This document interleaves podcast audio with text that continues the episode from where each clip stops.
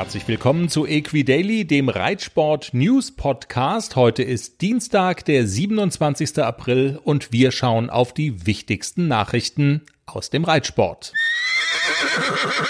Die weltbesten Dressurreiterinnen und Reiter sind am Wochenende in die Freiluftsaison gestartet und zwar in Hagen Horse and Dreams auf dem Hof Kasselmann mit einem spannenden Zweikampf zwischen Jessica von Bredow Werndl auf Dalera und der Britin Charlotte Dujardin mit ihrer Hannoveraner Stute Freestyle.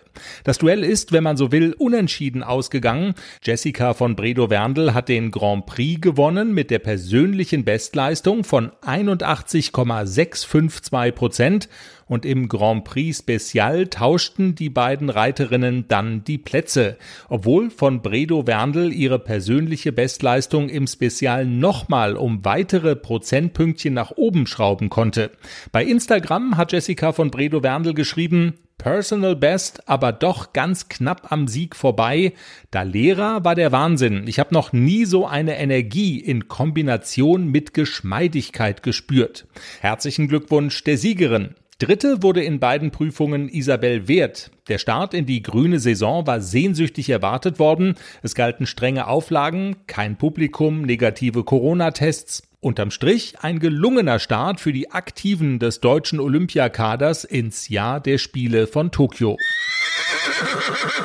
Ein bisschen mehr hätte sich der deutsche Bundestrainer der Springreiter Otto Becker vom ersten Nationenpreis dieses Jahres in Italien erhofft. Frankreich siegte vor Großbritannien und Tschechien.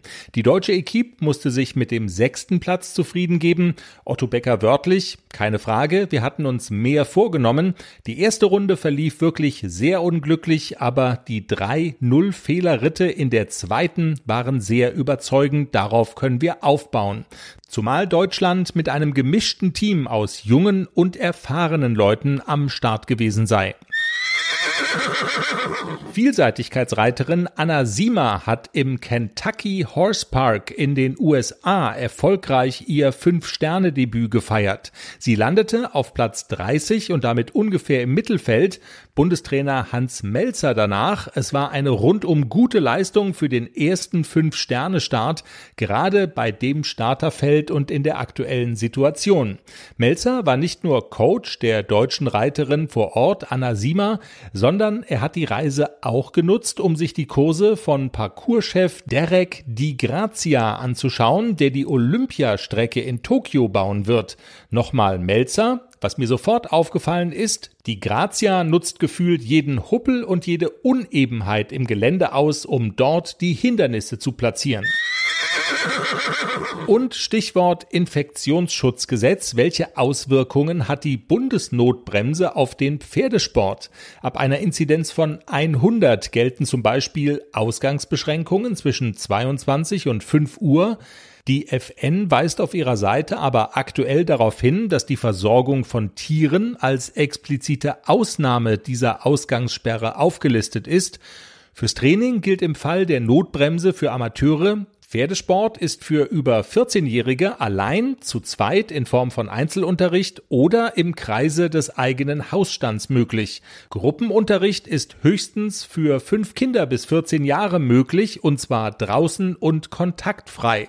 Weitere Details auch zu Regelungen in einzelnen Bundesländern findet ihr auf der FN-Seite unter pferd-aktuell.de slash news. Und das war Equidaily für heute. Wenn es euch gefallen hat, folgt uns auf der Podcast-Plattform eurer Wahl. Die nächste Folge gibt's dann zum Ende der Woche hin.